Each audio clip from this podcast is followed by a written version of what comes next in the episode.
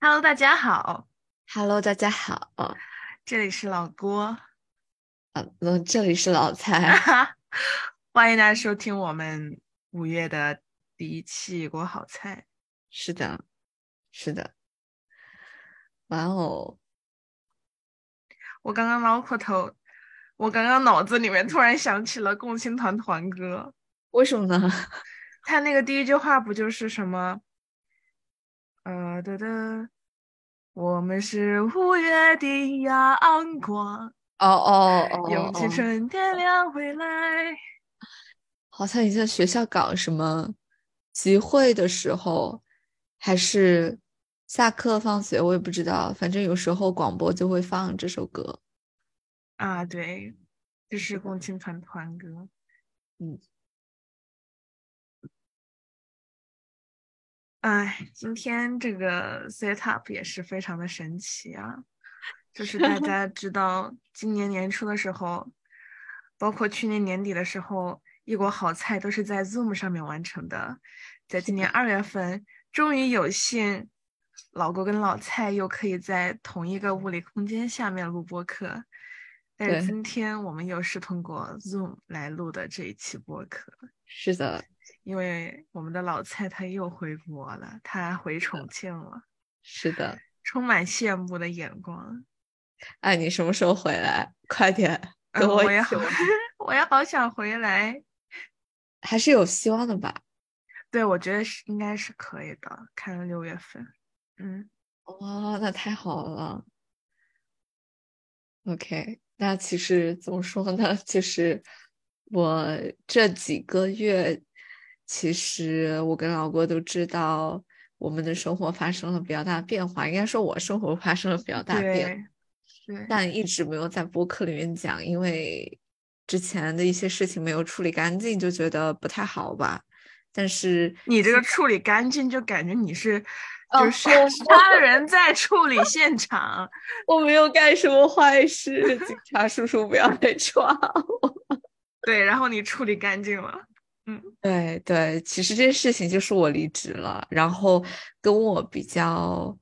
呃熟悉的朋友可能都知道了吧，因为我其实也没有在朋友圈，也没有在什么社交平台上面去说这件事情，因为我在想的就是彻底呃，比如说离职手续办完过后，然后回国过后才来聊这个事情吧，嗯。对，所以今天就嗯是跟父老乡亲们、女士们、先生们、姐妹们、兄弟们，对，告知这个消息，就是老蔡本人，他现在已经是一个无业游民。老蔡已经不再是备受折磨的社畜了。哎，也不能说备受折磨吧，只是做了这个离职的决定。嗯，对，我就感觉老蔡从他提离职到现在正式离职回国这段时间，他整个人的状态就是日益渐佳。你就会嗯发现他整个人嗯肉眼可见的快乐了不少，然后整个人气色也越来越好。每天我回到家都能听到他房间里的欢声笑语。笑死。其实，其实我昨天晚上有梳理一些内容，就是嗯简单的回顾了一下，嗯，自己特别是今年的一些想法和心态吧。但是我觉得我们没有必要很死板的跟着我列的这个大纲走，就我嗯们可以很灵活随意的聊一聊，你也可以说说你的看法、你的观察，然后有必要的时候我再补充一下就 OK。嗯，我觉得要不我说一下我一个很基本的情况吧，就是嗯可能其实应该很多人都知道哦，而且因为我离职过后，我还加了不少同事的微信，所以哦，说所以你跟那些同事之前没有加微信吗？没有，因为我很多同事是在深圳的，就是我感觉哦这种远程办公，嗯，你从来没有面对面跟他们见过，所以的确会很难去，比如说怎么说呢？成为朋友这种关系吧，因为你也没跟他们嗯见过，你不是很了解他们，比如说在生活里面是什么样子的，对吧？对，嗯，那我先简单的说一下我的基本情况吧，就是我跟老郭一样，我们是二零二一年本科毕业的，然后我嗯在四月末毕业过后，过了一个简短的暑假，我八月份就回新加坡入职了。然后这是我的第一份全职工作，然后我第一份全职工作是做一名互联网的产品经理，听起来非常的 fancy，但是其实没有那么的 fancy。然后我，然后呢，我在今年的四月末正式离职，相当于这一份工作一共呃历时一年多，接近两接近两年。嗯然后我现在五月初嘛，就马上回到了国内，这是我的一个基本的情况。然后我觉得很神奇的就是，呃，我感觉在互联网待的这一年多，自己心态发生了非常大的变化，因为因为现在我们所处的这个行情或者是这个市场，它很特殊，首先有疫情嘛，对吧？嗯，对，然后其次呢，呃，疫情对我所在的公司，它是它的它的核心业务是电商啊，而且是东南亚的电商，所以说，呃，影响是特别大的，嗯，然后也刚好经历了因为疫情或者是全球其他的一些很宏观的呃影响导致的一大波全球性的裁员，这个我也经历了。所以我就觉得自己作为一个应届生出来第一份工作，就遇到了这些事情，呃，也不能说自己很倒霉，总之是觉得自己好像见证了一些可能会在接下来三年、五年，甚至是十年，才慢慢的看到它实质化影响的这样的一些很很全球性的事件。嗯，然后我作为一个很小很小很小、非常渺小的一个互联网民工，我其实是能够感受到这种很大的经济环境或者是很大的这种就业的嗯情况的恶化，它对我们身为一个普通人，对我们自己的生活、家庭和职业规划都产生了不同程度的影响吧。对。哎，我觉得你这么一说，大家熟悉的都应该能够猜到你之前你的前公司是哪一家了。哦，哦对，就特别是裁员这一个 part。是的，是的，是的。嗯，哎，之前我们有有很详细的聊过你们公司的那一大波的裁员吗？是没有？其实其实没有很详细聊过，我大概就嗯简单的讲了一下，呃，他带给我自己的一些感受，就是其实我感觉裁员这个事情，嗯，它算是我这个工作的第二个阶段，就是我感觉我第一份全职工作其实是有三个阶段的，每一个阶段我发现我的心态都非常不一样。首先，第一个嗯阶段就是我刚入职的时候，我感觉自己还是个学生嘛，因为你就是个应届生，然后你正式的步入了社会，然后你去观察公司怎么运作的，观察公司的制度，然后观嗯察整个互联网的行业啊，然后你做的产品等等的。但我在观察或者是我在解决问题的时候，很多时候我还是抱着一个学生的思维和心态去思考问题，就是很像那种，比如说我们在学校里面，老师发习题册、发卷子，然后说这是一个问题，你要去解决它，然后你就想急于的去寻求答案，但嗯。是现实生活里面，它那个题跟学校题是完全不一样的，因为它要复杂的多，而且它有非常非常多不可控的因素，而且这些很多不可控的因素，它是跟人相关的。就比如说不同团队它的一个呃进度，不同团队它的一个目标，甚至包括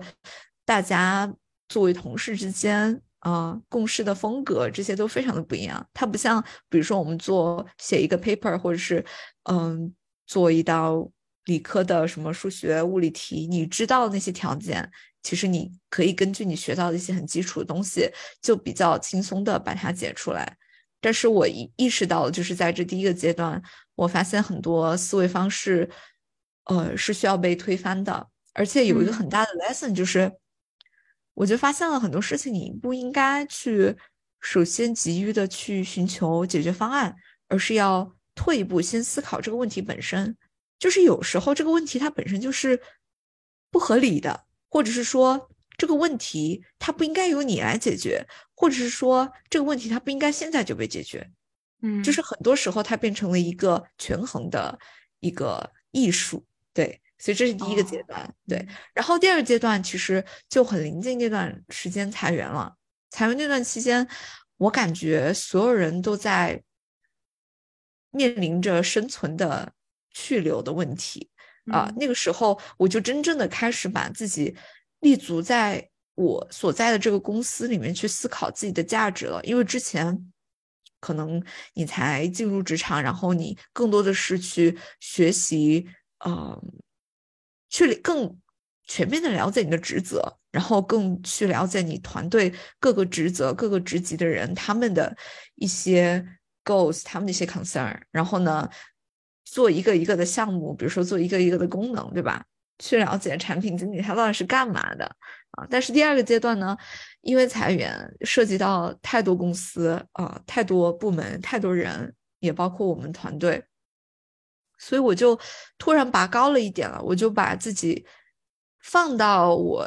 在的这个团队，或是我在这个公司，甚至是我在这个行业里面。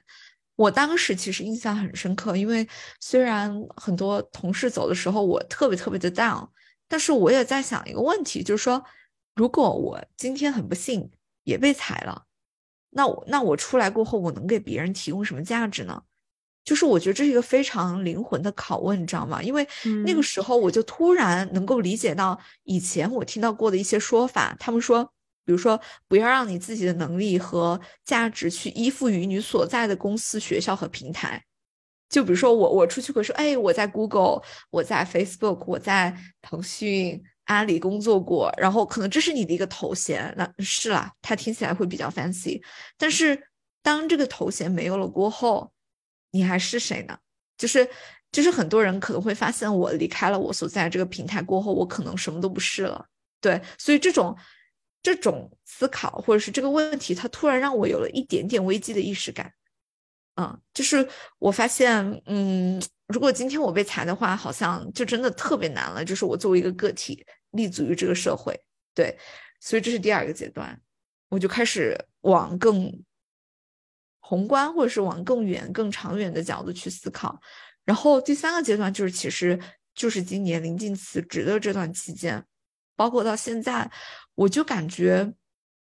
如果说第一个阶段我就在玩一个学生做题的游戏，然后第二个阶段我在玩一个就是这种在在在市场里面大家一起生存的游戏的话，那现在这个阶段，我觉得我就是在玩自己的人生本身这个游戏。就是现在知道，你现在知道市场的行情很不好，然后其实辞职是一个非常高风险，而且很多人不会推荐的一个选择。但是我就回顾了自己的成长经历，包括目前入职一年多以来经历的很多事情，就发现，嗯，好像我不应该在。再在我现在所在的这个岗位里面去继续待下去了，因为我觉得自己想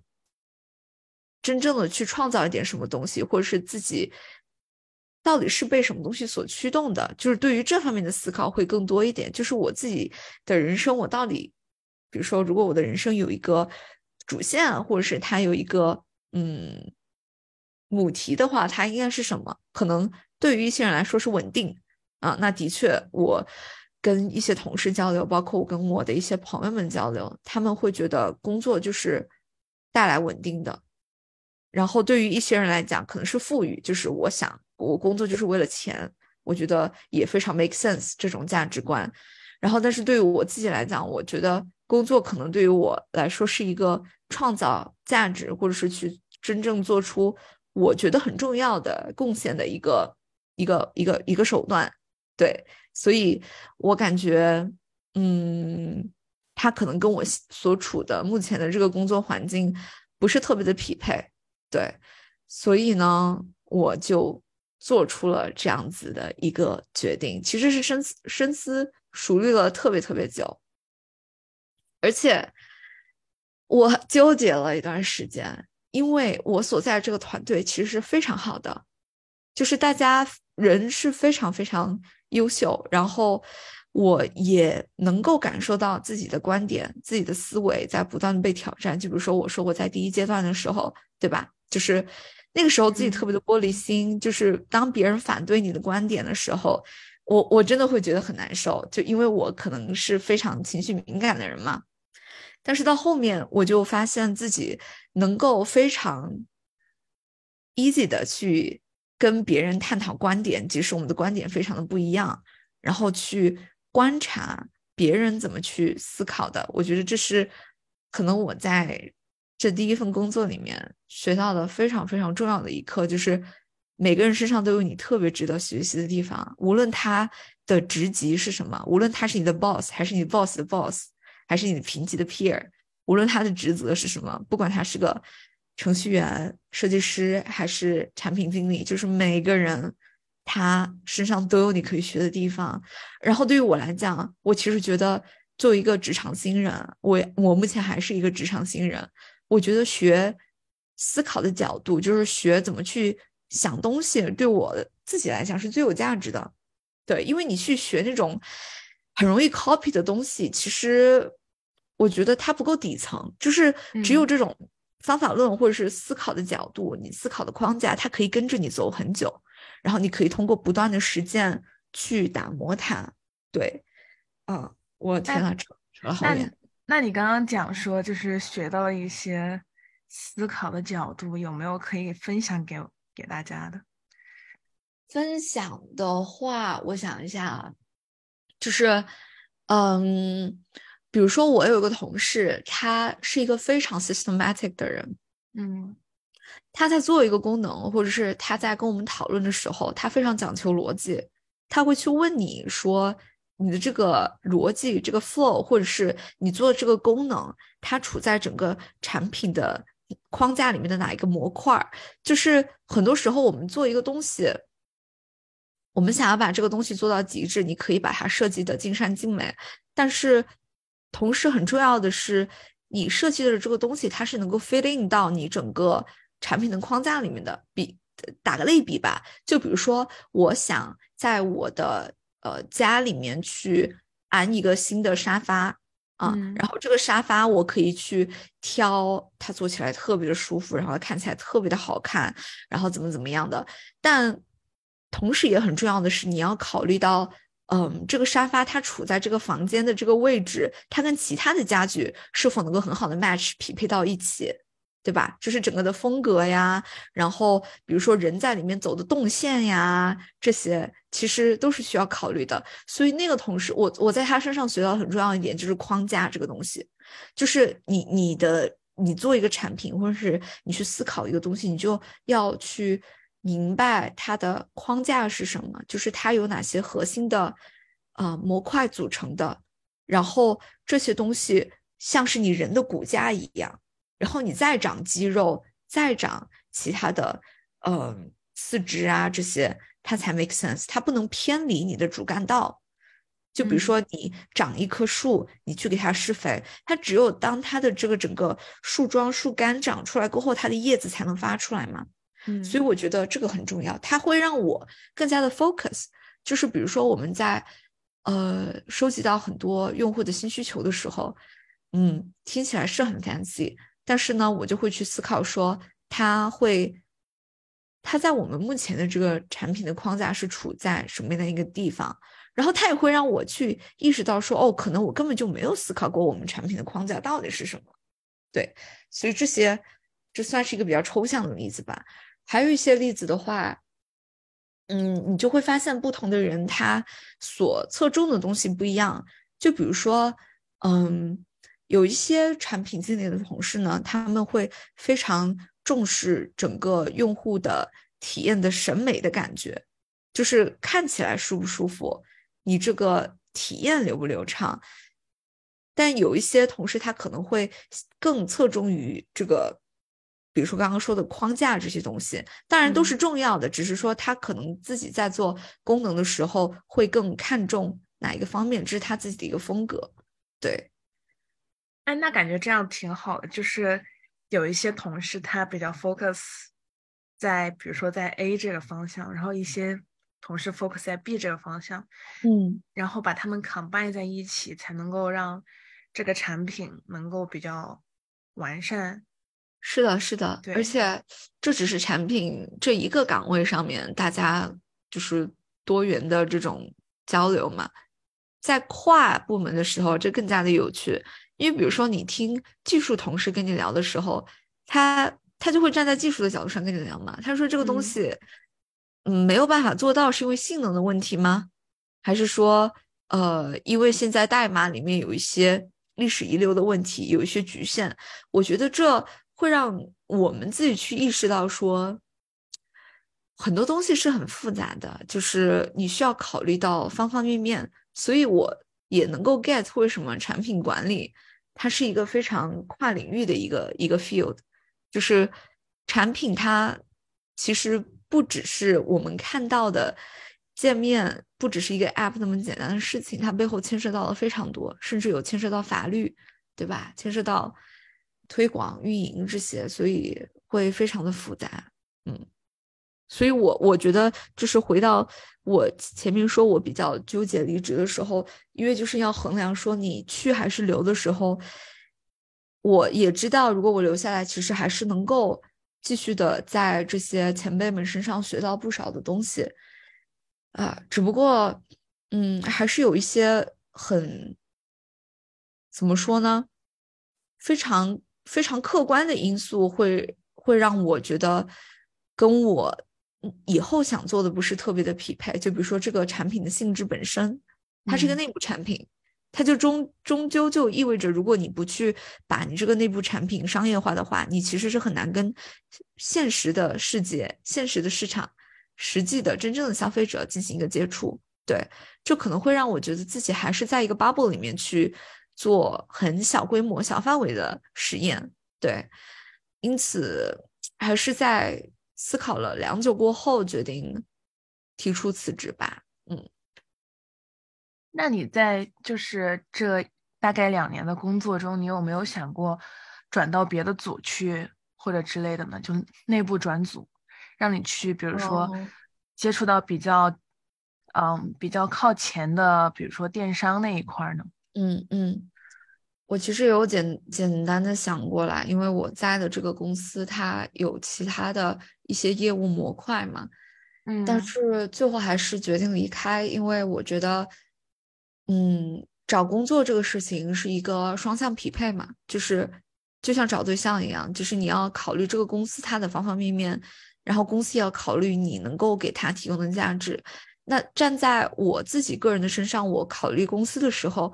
我是一个比较重理念的人，就是我我会很看重这个公司它做的事情，它提供的价值会不会跟我自己的价值观有很强的匹配。就比如说我们公司是做电商的，电商它的确能够给这个物理世界，特别是给东南亚很多呃经济不是那么发达的片区，的确给他们带来了太多的便利。改善了特别多人的生活，嗯这种方便快捷是是的确有非常非常大积极的正面的影响的。只是我感觉，比如说我问我自己，呃，这一辈子，比如说我我我我的价值观会 focus 到方便快捷或者是消费购物，呃，通过这方面去做一些贡献的话，我觉得我觉得不是特别的匹配。所以这是为什么我也没有考虑说去转组了。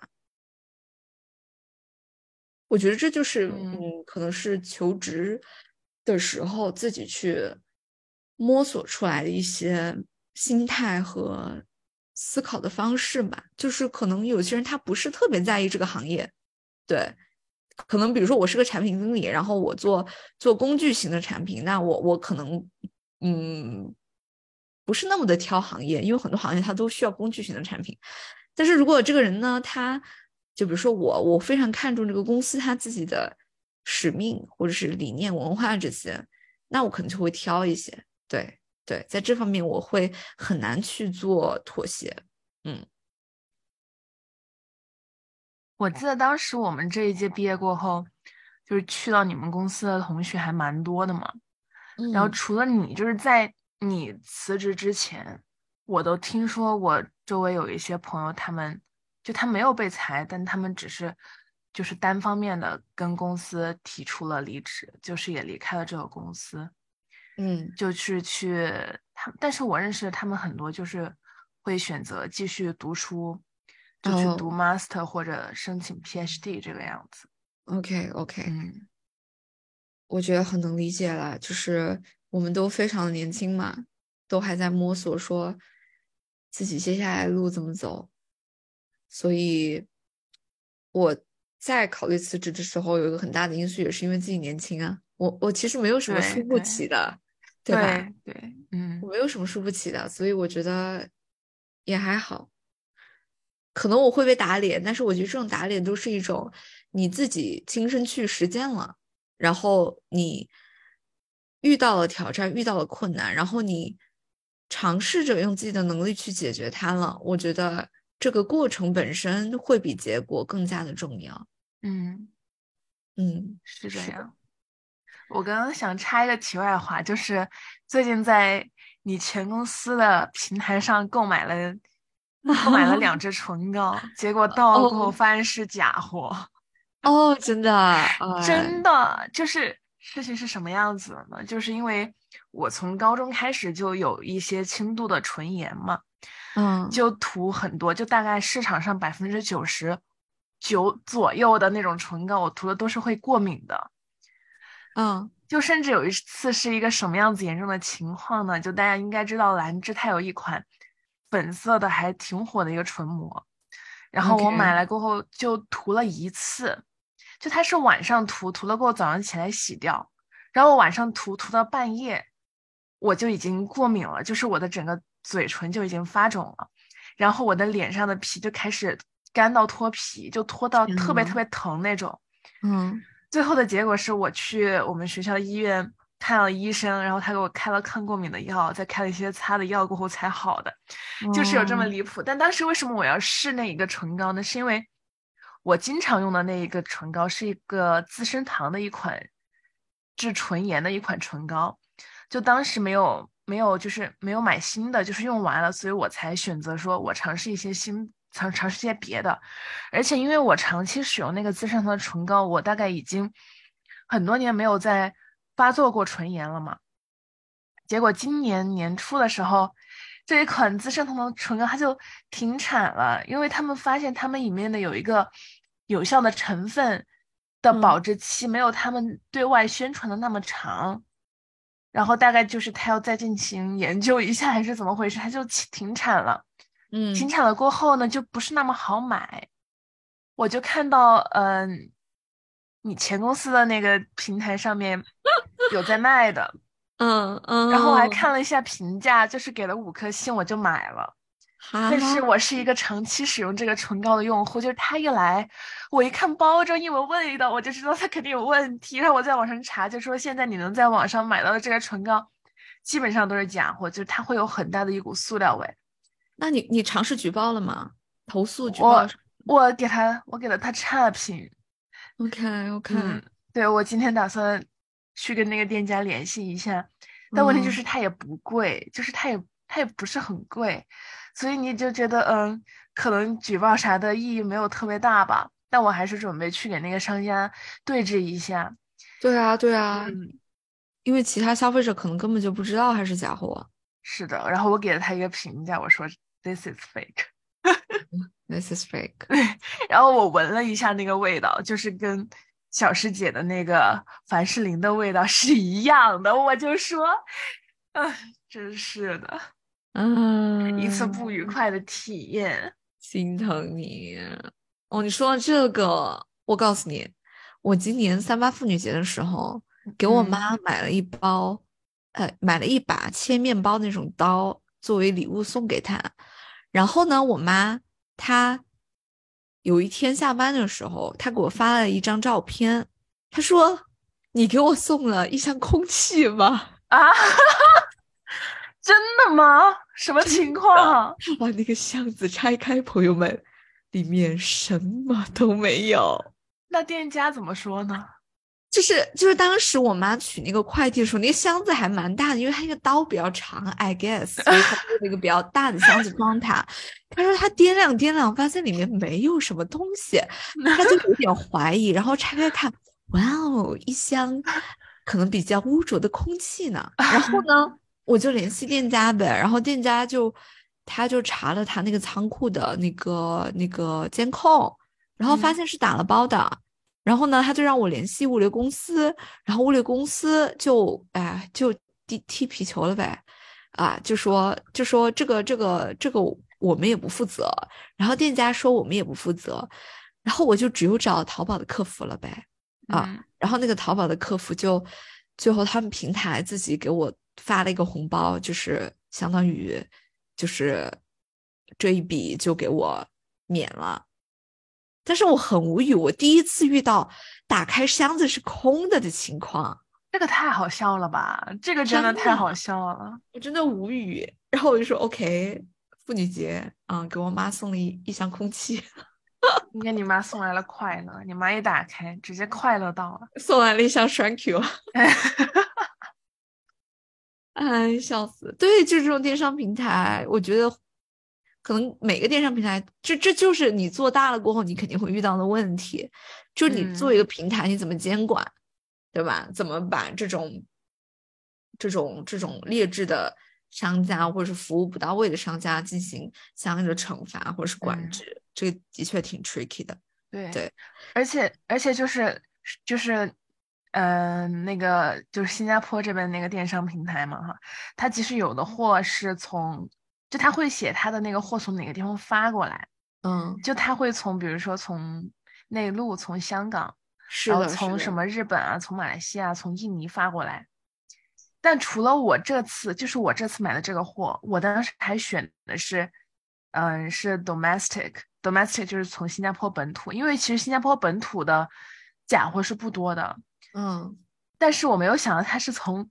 中国给我发过来的，就是是从内内内地给我发过来的，就大概可能是义乌还是什么地方吧。然后除了我这次以外，大概在半年前，有一个我关系比较好的一个小姐妹，她说她买了一个护肤品，然后发现也是从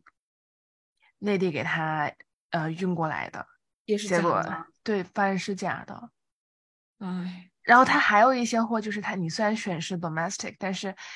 他会说，哎，你需要等，比如等七到多少天，那就说明这个货他应该就是从内地发过来的。就我嗯就感觉这个平台上面内地买的很多东西，它就是假货率会比较高。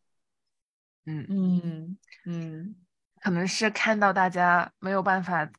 退货吧，就是也不好退退过去。对，我觉得可嗯能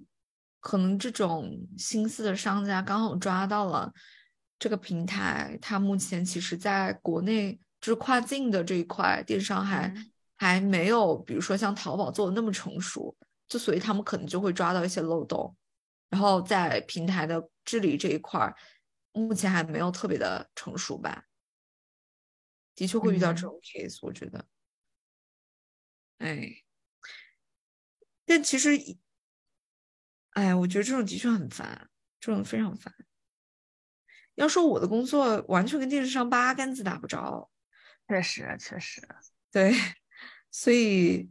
就体验就非常的不一样。我也不太清楚嗯电商那边他们的，比如说工作模式啊，或者是平台管理那边到底是什么样子。就是公司太大了，也是我的一个感触吧，就是感觉自己很小了。对对对对，只是其实我觉得小没有什么，但但因为你就是个新人嘛，你就不可能说你自己 ego 很大，你你你一入职你就想做个特别牛逼的事情，我觉得也不是，只是这种嗯小，但是你得，你你会觉得怎么说呢？就可能我觉得这个这个行业的现状吧，就是你在这一环里面就像是个输入输出的机器。我之前有一段时间就真的会觉得，嗯，互联网工作的大家坐在自己的工位呃工位上一排一排的，其实就像现代的那个工厂流水线一样，只是我们在在以前，比如说上个世纪。或是工业革命一段时间的工厂流水线是我们在那里做体力劳动，只不过现在这个流水线的传送带变成了一条条工位，然后我们做的是跟互联网的这个 这个这个加工和输出。对啊，就是你产出一个文档，对吧？然后别人根据你的文档去做一些事情，然后写出了代码，然后验收，然后最终把它对把它发布出去。嗯，所以在这种体验下，我就会觉得。可能大公司非常难去营造和维护一个欢乐或者是友好的一个合作的氛围和公司的文化，这的确很难，因为人太多了。但是小公司就会好很多，所以这是个取舍吧。像我之前，嗯，为数不多的两次实习经历，其实就让我结合我这一次在这个大公司里面，虽然我在团队其实也规模不大了。会让我觉得我更喜欢在规模更小的组织里面去做事情，就是我很喜欢那种我可以认识我我我可以记住认出我们团队每个人名字的感觉，就是觉得我们像是一个班，嗯啊，当然不是带着学生思维去工作了，只是说我喜欢这种 close 的感觉，嗯，对你这就让我想到。我的我的我之前不是也做过一份实习嘛，然后是在一家特别大的半导体公司，然后当时他们就会带我们去参观他们工厂的那些 wafer 的一些生产流水线，那些生产过程，就它每一个那个 wafer，它它都会对应着一一台电脑，然后这个公司里面呢有很多很多的 engineer，他们会比如说两个人匹配到。一个电脑对这个电脑进行一个监控、跟维护和 debug，然后它的那个高精尖里面呢，非常非常的大，就可能有成百上千的这样子的电脑，我就会这个时候就会感觉到，嗯，这个公司里面可能大大部分的人做的都是这样子类似的工作，嗯，我们每个人都是为着这个机器而服务。这个工厂它非常非常的大，就所有人都是在，就是它是一个工厂，然后旁边会有一些办公室嘛，就在那些办公室的区域里面办公。然后它装修的是那种白色跟乳白色的墙和地板。OK，对，毫不夸张，就给我一种，嗯，你的工作好像没有什么色彩的这种感觉。哦，对，所以即使我那一份实习做的是跟他们 full time 完全不一样的，比较偏 school based research 的这样的一个 project，但就凭我看到的这些，嗯，比较片段的、比较琐碎的一些实况吧，我就不是很想在这样子的大公司工作，因为如果我们本科毕业的话。像我们专业大概率就是去这种类似的公司，就除非你自己花很多时间去补一些 CS 的一些内容，你可能能够进互联网，但是概率也没有说很大吧。对，所以那一次也是让我让我就是决心说，嗯，怎么样去改变自己当下的一个情况，然后去有更多的。对未来 career 的那种选择，是，我觉得我可能跟你也比较像，就是，嗯，其实那份实习我做的特别的快乐，因为我们组里面的环，就是整体的氛围和，嗯，同事都特别特别的友好，就大家都是同龄人嘛，大家都特别的聊得来，嗯，对我就感觉我是很能够享受这种，嗯。人跟人之间的这种感觉是吧？对对对，然后你每个人都是知道说你对这个项目做出了什么样子的一个贡献，就你做这个事情，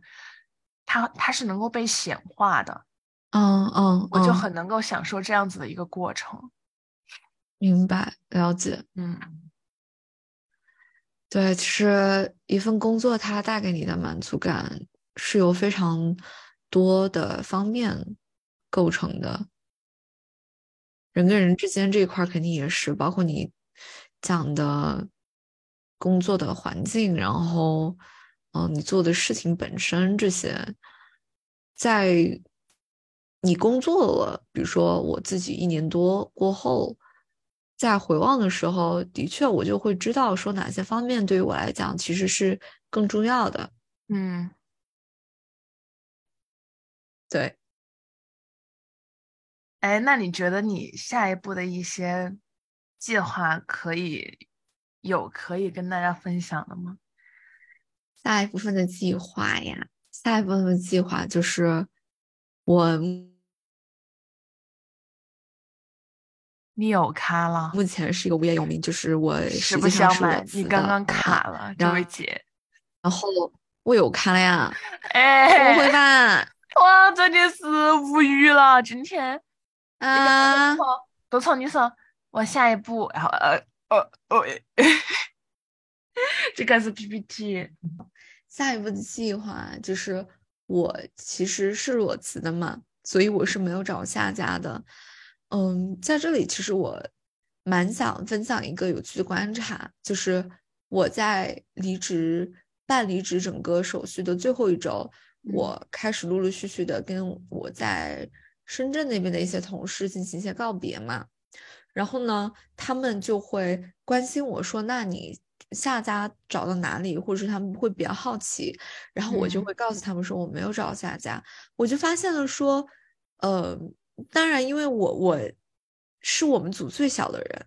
就是我是九九年的，然后相当于我其实是跟一群前辈一起共事的，所以我也很荣幸啦，就是从他们身上学到了很多关于产品啊、其其其他的一些方面的事情。但我会就就我就发现了说，不知道是因为年龄的原因，还是说就是我的心态啊，或者是我对整个工作啊、人生的观念跟他们不太一样，就是我是会允许自己有 gap 的，他们就会觉得，或者给带给我的感觉就是，你离开了这一份工作，那你就马上要衔接到下一份工作。但我也嗯特别能理解，因为他们很多人是有，比如说养家的责任，或者是有呃房贷、车贷，对吧？各种各嗯样金钱上的责任。所以，如果他们给了自己这样的一个 gap 的话，是不能够去负担得起的。可能这就是我 call back 到我前面说的，我觉得我年轻，我没什么好输输的输不起的。对嗯所以我现在的状态就是无业游民，然后呢，其实呢是在跟一群女孩子们，我们一起在探索，要创造一些东西出来，就就是其实就是创造一个产品嘛，对。然后这里的话，老郭，你要不要说几句？啊，呃，我说几句。你知道，你让我说几句的时候，我脑子里面 想的是什么？么就是网上有个段子，就好像也是让一个人说几句，他就说，嗯、如果要说几句的话，那我就来说几。然后就说了，大概说了两分钟，就全是那种没有意义的。嗯，要分两个重点，每个重点下面呢，我觉得有五个五个五项注意，哎，然后 每一项注意下面呢有四个重要，就没有开个玩笑了。过去的大概好几个月的时间，就是有我老蔡，还有另外三个非常优秀的女孩子，对我们五个人呢，一直在进行一种探索，就不仅是自我的探索吧，就还有就是对这个，对这个怎么说呢？嗯，你想说什么？我也跟你哎的，你想说什么？就是呃，就是一种探索，对，对我们自身的探索。抽象。就我觉得，我感觉我们更多的真的就是 对，是自身的探索，就是我们从我们自己出发去思考，说我们需要的是一个什么样子的东西，我们希望我们的生活能够因为一些什么的东西而变成什么样子。哎，抽象吧，我我很能 get，我只能说？就是 get，就嗯，是这个意思。而且在我们我们我们每隔一段时间就会聚在一起讨论嘛，然后我们五个就本科专业的方向，嗯，都基本上都都是有一些不一样的。对，就嗯即使我跟其中的一个女生，我们都是比较偏嗯 software 的，但是我们两个所擅长的也是完全完全不同的，对。然后就可以从大家的身上感觉到啊，不同的 MBTI 他们思考问题的这个角度是怎么样子的不一样啊，就会发现说，哎，有的时候老蔡觉得这个地方应该怎么样，但是老郭就进行了反驳，觉得嗯不行，你这样子是不可以的。对，然后当当老郭提出一个观点，老蔡就说，嗯，我觉得你这样子怎么样子还会更加的好。呃，其实我觉得这个很有意思，我们可以嗯之后来一期播客单独来讨论，就是在这个探索的阶段中，我们一些很有趣的发现。就打一个很很很小的比方，就比如说我在四个 P 人的陪伴下作为一个 J 人是如何 生存的。比如讲 J 人是如何带领我们非常有条有序的进行 meeting 的。是的，对，就是总结一下呢，就是说，嗯，虽然现在是一个无业游民的状态，但是目前是跟我，包括我，我跟老公，我们两个在内有五个女生，我们自己，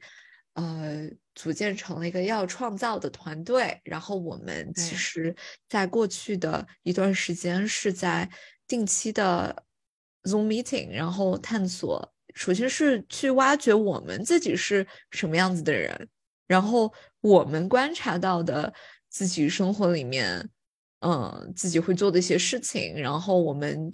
从基于这些观察和探索出发来说，哎，那我们是不是可以为了，嗯，我们去弘扬或者是去传播我们的这种生活理念，去给和我们相似的人，或者是跟我们有缘的一些朋友，去创造这样的一个产品，让他们的生活也能够呃感受到一些很美好的东西。当然，这些我目前我们 B B 的这些非常的抽象，嗯，我自己都觉得很抽嗯象，但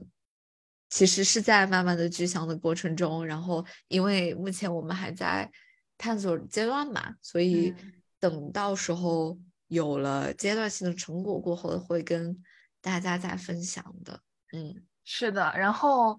然后我们其中的一位朋友，他，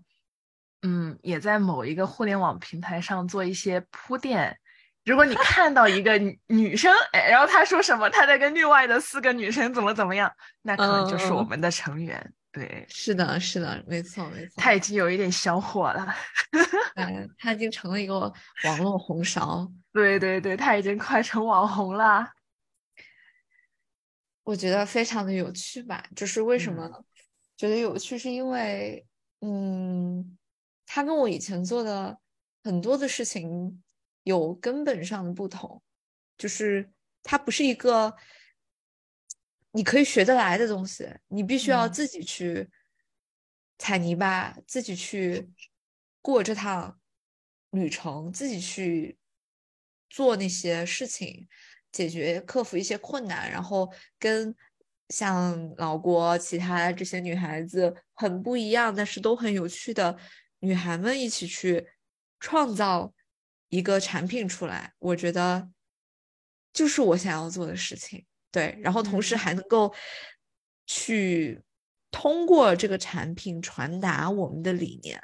就我之前很喜欢的一个，我我自己理解的一个方式，就是其实产品就像我们跟这个世界玩一个游戏，或者是我们跟这个世界上的其他的人、其他的社区、其他的群体进行一个交互的一个一个媒介。就是通过嗯这个产品，我们其实可以认识到其他的人，然后别人也通过这个产品呢认识到我们，然后我们走到一起，都是因为我们觉得这个理念它 make sense，就觉得这个理念是我想在我的生活中去实践和践行的。然后我觉得，因为我们五个人的发心是真诚的，所以这个产品它最终出去也会是我希望它会是真诚的，别人也会觉得我们是真诚的。我觉得这是最重要的。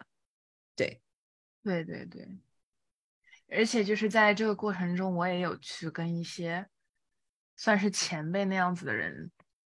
交流嘛，去取经，就是看他们，嗯。比如说他们那些产品啊、社群是怎么成功的，是怎么发家的，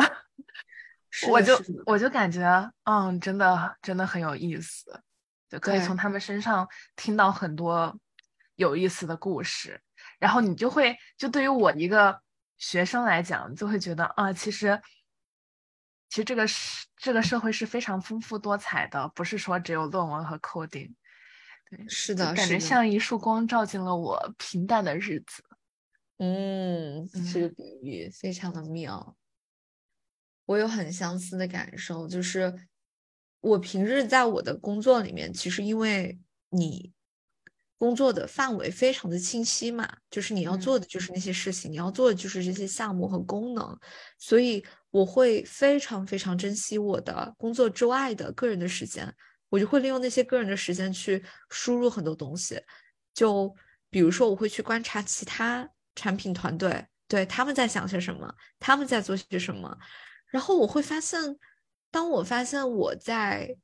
我的本职工作之外吸收的这些东西，让我感到更加的 excited，就是让我觉得，哎呀，这个太对味儿了。那个时候，可能我慢慢的就开始去思考说，那那工作到底对我来说意味着什么呢？就回到我前面说的，我会觉得它应该是能够让我们去尽情的发挥自己的能力，去创造、去贡献，然后更重要的是，能够跟一群很棒的人一起把这个东西从头至尾的，从 idea 到实际的产品把它落地下来，这个过程我会觉得非常的有意义、有价值。就之前我在回国之前有跟呃两个女孩我们一起吃饭的时候，嗯、有一个女孩她在听了我的这些呃决定过后，她说了一句话，我觉得特别的妙，就是说她说，当你们这个团队把这一条路子走通过一遍过后，嗯。那你就没有什么可怕的了，就你没有什么好担心的了，因为你把这条路走通过一遍，那你就可以把它走通第二遍、第三遍，因为你去做一个，比如说你做一个产品，那你就会不可置否的遇到非常相似的，比如说法律，对吧？监管、注册等等这些事情，只要我们去实践过一遍，然后去总结教训，然后向其他的前辈讨教，我觉得是一个非常非常难得的，在我目前所在的这个工作里面很难去接触到的一些内容。对我也是这样子，同样的一个感觉，就是嗯，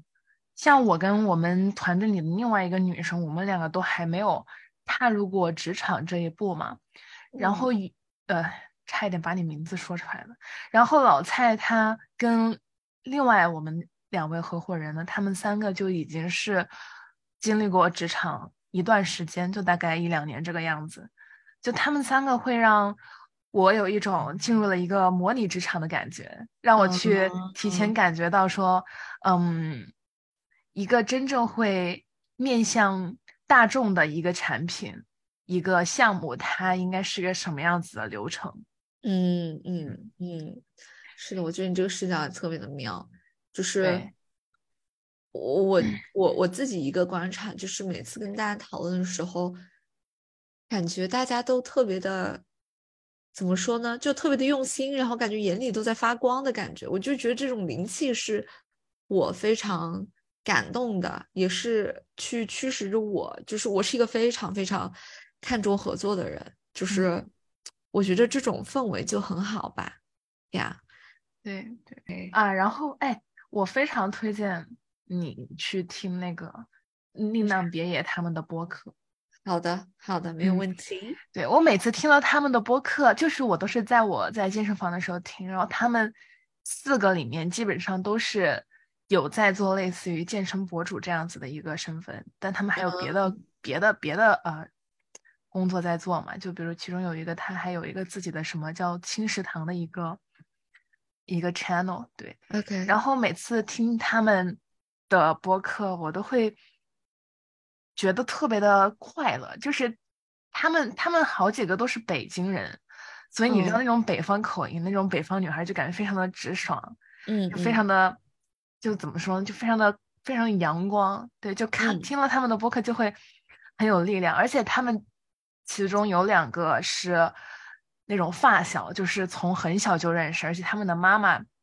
就是也是关系特别好，特别的熟，就是你能够在中间哎听到他们分享一些他们曾经小时候的故事，而且他们两个后来都不约而同的做了博主，然后也是比较偏运动、偏健身方面的，然后他们就会在里面分享，在他们在一六年当时刚开始在中国市场做嗯健身博主遇到的一些故事。嗯，然后他们最近的一期是讲，嗯，中国在国内就就是在比较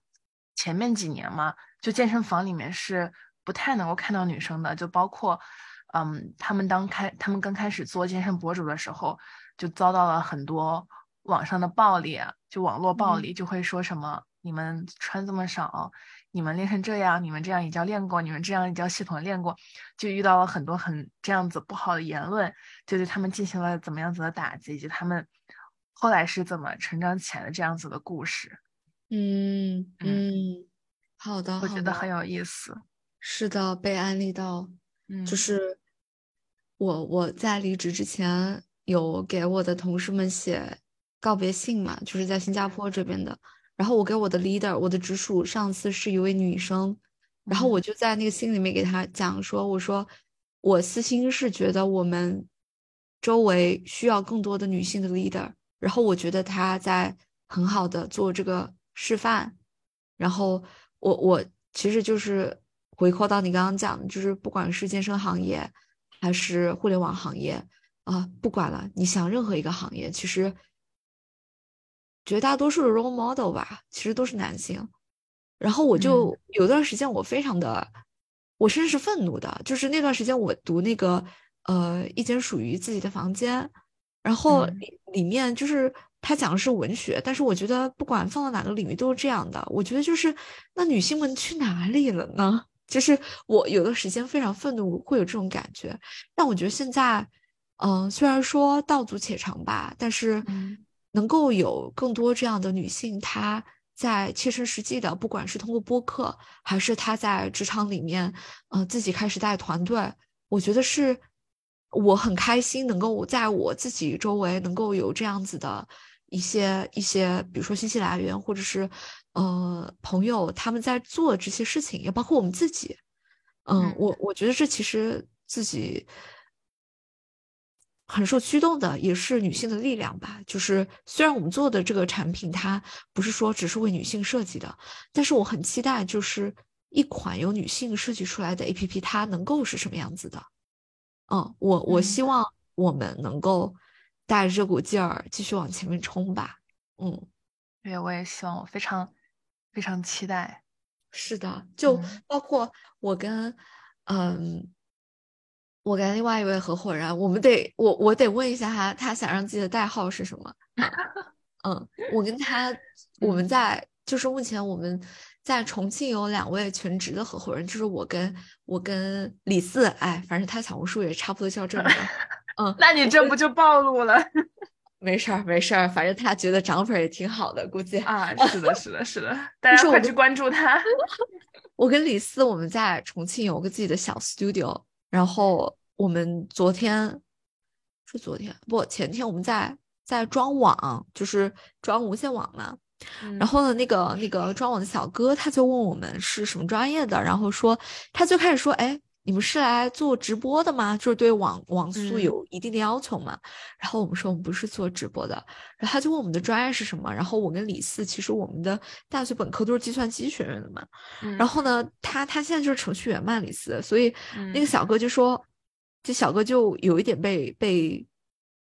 被惊到，就说哦，重庆干这个的女生真的特别的少。然后当时我就，嗯，我我能非常能够理解，然后我就觉得。对啊，但是咱就是干呗，嗯，就是这种感觉。其实也不是说重庆干这个的少吧，其实我认识挺多学就是这种 STEM 专业的重庆的女生，只是大家都没有回去，大家都在外面。嗯，对，可能就是他基于他自己的这个观察，他自己本科是学通讯工程的。你说那个装网的？对，是的，是的。哦哦哦，对对对。然后嗯，我觉得就是不管怎么说，我们还是非常期待能够做成什么样子吧。对，是的，是的，我感觉我今天早上整个人状态就比较迷糊，然后我也不知道我瞎逼逼了些啥，待会儿监听的时候听一下。你讲的特别好，就是你特别讲你这一年半职场的三个阶段，就是有一种我作为抓一个非职三个重点啊，场人朋友们，抓啊我三个。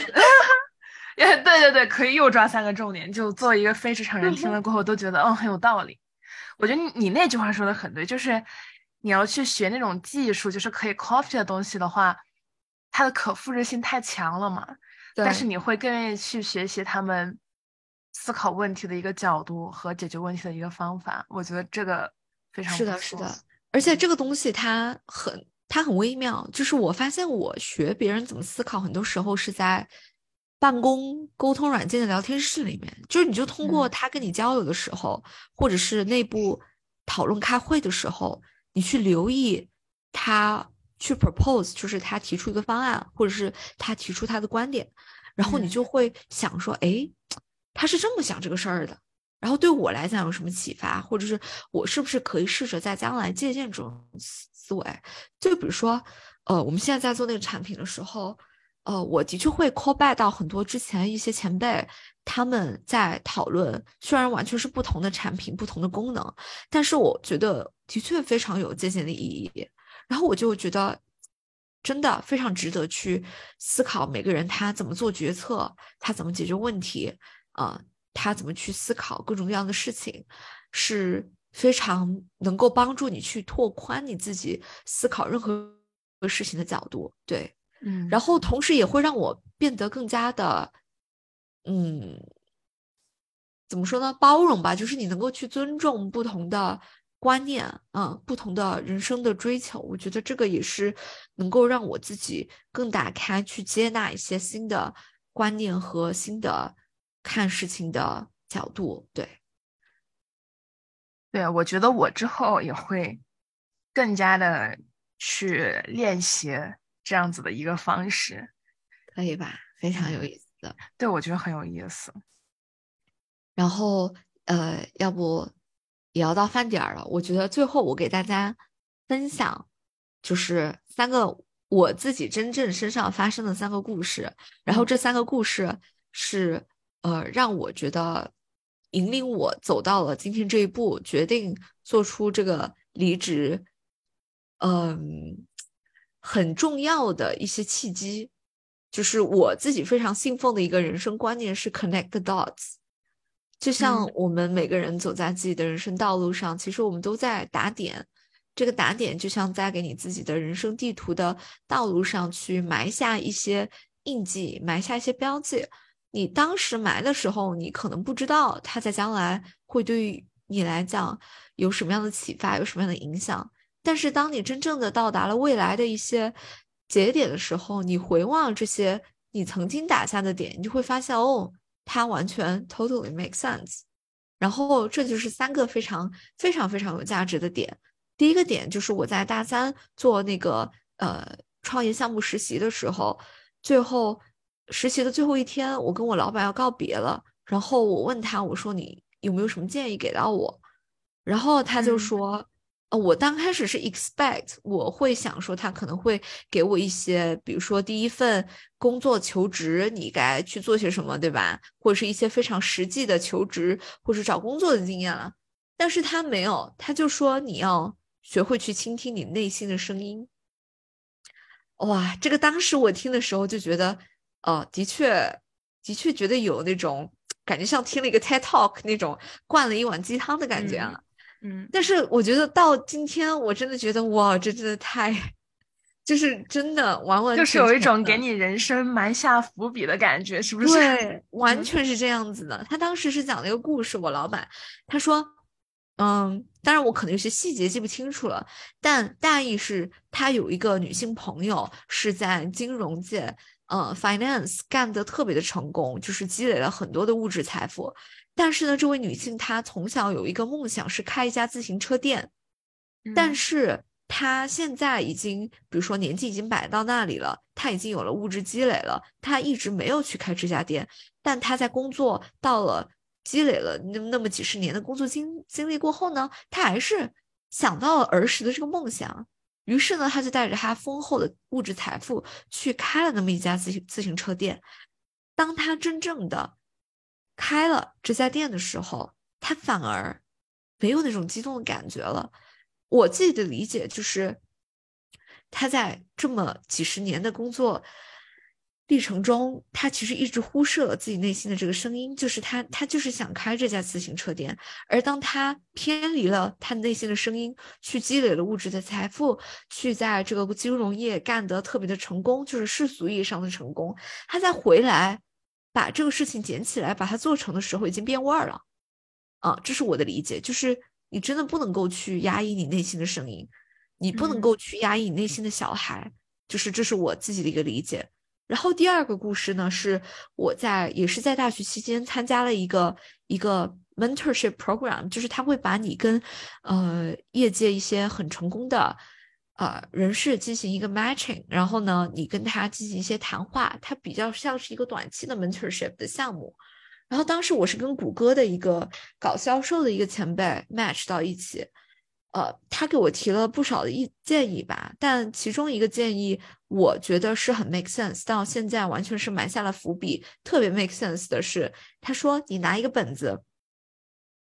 然后每一个本子上面的每一页呢，你写下一个你在琢磨思考的问题。打个比方，我们怎么去给贫困山区的孩子？或者我怎么去给贫困山区的女孩提供更好的教育？你就在那一页上写下这个问题，然后你可能随着你的呃积累变多了，你见的人多了，你的见识变广了，你可能会思考其他各式各样的问题。没关系，你把这些问题都记录下来，然后呢，你隔一段时间就去回望那些问题。你回望这个问题的时候，你有什么新的想法，你就写下去。然后每隔一段时间，你就再去回望那些问题，就相当于那些问题就像是你人人生好像想要去去琢磨、去探寻的一些一些母题。然后我觉得是 make sense 的，因为就是我们现在做的这个产品，其实我之前在大学阶段其实有陆陆续续的，呃，我自己有写一些 notes，其实是能够 call back 到我们今天做的这件事情上面的。之后我觉得也可以慢慢的跟大家分享了，就是我觉得很悬，就是他他们这些导师提的这些建议，然后最后这个导师是我在入职了过后，在公司不是在公司内部，是公司外的一个公益组织提供的一个 mentorship program，是一个女性，然后她跟我的 MBTI 是完全反的，我是 INFJ，她是 ESTP，哇，对，然后我就发现我我跟她真的是。完全不一样的两个人，嗯，然后呢，他给我提了一个建议，我觉得是非常 IFJ 的一个建议，但是他给我提了，他说你要去做 soul searching，就是你要去挖掘你的灵魂，你要去探索你的内心。就当时那段时间，我马上去巴厘岛了，你知道吗，老郭？就是我们去巴厘岛之前，我跟他做了一次 Zoom 的 meet up，他就说。他说，他发现看海的人有两种，一种人就是像我这种，就是喜欢坐在海边，一个人静静的望着大海，去思考一些很抽象的，或者是很人生层面的、很哲思的一些东西。然后呢，他就是另外一种人，就是他就喜欢在海边的一些饭馆、cafe 里面跟一群人聊天，然后就很喜欢这种 social 的 vibe 啊。嗯，然后他就说，那你这次就好好去看海。他说：“你好好去做一些 soul searching，啊，虽然那一次我们的确是看海了，但是我我其实感觉我更多的是在就是我们做那个颂钵的按摩的时候，就是我在想一些事情，对，然后包括我们在徒步的时候，我也在想一些事情。就这三件事情，第一个就是你要倾听你内心的声音，不要压抑你内心那个小孩他对你说的话，以及第二个就是说去。”记录下来你在琢磨的问题，并且定期的去回顾它，去看你对于这个问题有什么新的见解，以及最后这位女性 mentor 她所提的说你要去做 soul searching，你要去做 soul searching，你要去探索自己的内心。我觉得中期就是去回答一个问题，就是说，你有时候就是要听凭你的直觉。啊，就是直觉这个东西都很玄，因为你想哦，就我自己基于我自己的观察，他们三个都是在在这个这个世界，在他们所在的行业，一个在咨询，一个在科技，一个现在在搞投资这一方面，就是都是非常成功的人士，就是他们肯定在自己的日常工作中是需要利用大量的理性决策的，但是他们给我这样一个年轻人提出建议的时候，其实都是非常靠直觉的。就是我我我最开始会觉得，哎，这这说得通吗？但是我觉得自己在这职场一年过后，我就会觉得，就是直觉它的力量是非常的强大的。就你去反观那些很伟大的创造，或者是一些很突破性的进展，它真的是靠理性去 plan 出来的吗？我觉得不一定了。嗯，就是很多事情它的确很悬。但走到今天这一步，我还是一个小屁孩儿吧。就是走到今天这一步，我做这个离职的决定，其实很多时候，我觉得直觉跟理性都参半吧。但是直觉的确占了非常大的部分，因为我在反复的问自己，啊，工作对我来说意味着什么？我到底想在我人生中去探索一些什么？那目前我感觉我们这五个女孩就是去创造，就是在探索。然后很多时候的确是很直觉、感性驱动的。但这不代表着我们就是很冲动的去做一些决策，所以这是我最后想分享的三个故事。我觉得就是完美的 call back 到 connect the dots 这个人生信条上面。然后我就现在非常的珍惜我每一次打点的机会，就我看书啊，或者是跟你沟通交流啊，或者是就是各式各样的信息的输入和输出，它都是一次打点。你把这个点埋下了。你不知道你埋下这个点对于未来来讲意味着什么，但是它一定意味着什么。就我现在回看我之前非常玄学形而上的一段时间，其实它也是构成了我们今天做的这个产品，我觉得很重要的我自己探索的一个阶段。嗯嗯，我觉得你刚刚说的那三个点也可以跟我在高中时候的一个，嗯。当时用了很长时间的一个 QQ 签名给 connect 在一起，他是这句话，我我之前应该也在某一期播客里面讲过，是约翰纳什说的一句话，叫做“理性的思考阻隔了人与宇宙的亲近”。对，你就仔细去揣摩这句话，它其实也有一些暗示的地方，就是，嗯，就是人还是不能够缺少感性的那一部分，而且我觉得我。就是这么一路的成长过程中，我也是一个非常直觉驱动的人。就比如说这个事情，我直觉上感觉不太对，虽然理性告诉我说它是它是好的，它会对我是好的，但是我都不会去做它。嗯，哇，真的真的，我我我我觉得，就是我现在回看我自己人生里面做的一些，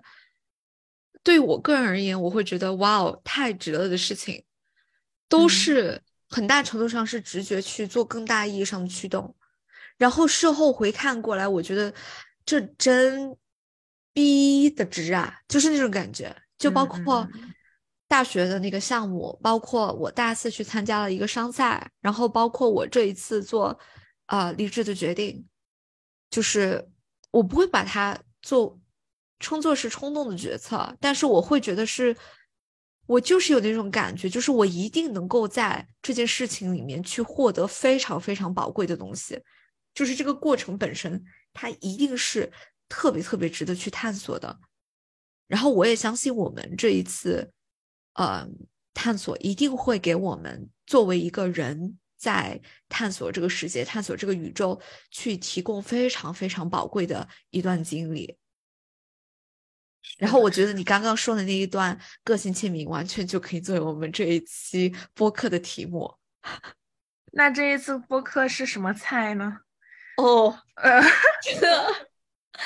这这难到我了，得再想想，得再想想。或者你现在通过你的直觉，你有想到什么菜吗？我总不能。哎呦，我也不知道为什么刚刚我的脑子里全是咖啡耶。那就咖啡了，不管了，朋友们。但我们之前不是用过燕麦拿铁了吗？那就那就那就，呃，咖啡有那么多种吗，那就美式吧，那就美式吧，美美的，挺好的。可以。可以，我觉得，我觉得这一期播客就是一个很关键的一期，就是为什么呢？我觉得它好像把我们的成长感觉进入了一个新的阶段了，就是就又又是一个分开的一个界面，就像当年我们毕业的时候的那一期一样。是的，是的，是的，就是我感觉，我感觉目前我对我自己的状态是非常非常的，